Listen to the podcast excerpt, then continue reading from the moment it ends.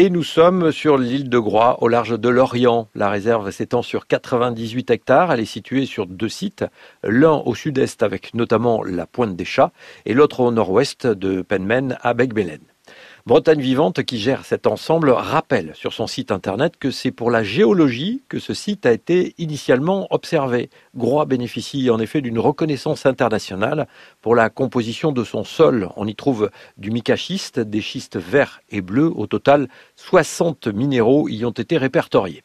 Alors François Lebaille, qui a donné son nom à la réserve naturelle, était un géologue breton. Il a beaucoup étudié le sol groisillon il est d'ailleurs décédé sur l'île au retour d'une excursion minéralogique. Aujourd'hui, la réserve est aussi sous surveillance naturaliste pour sa faune et sa flore entre les landes de bruyères vagabondes et les oiseaux nicheurs comme le fulmar boréal ou le gravelot à collier interrompu, les scientifiques, animateurs et bénévoles observent et protègent cette biodiversité.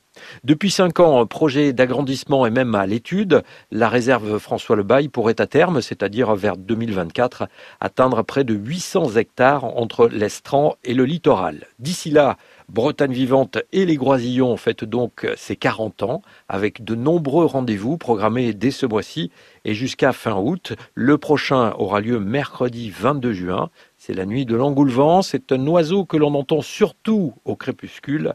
La balade guidée par Bretagne vivante débutera à 21h au pied du phare de Penmen.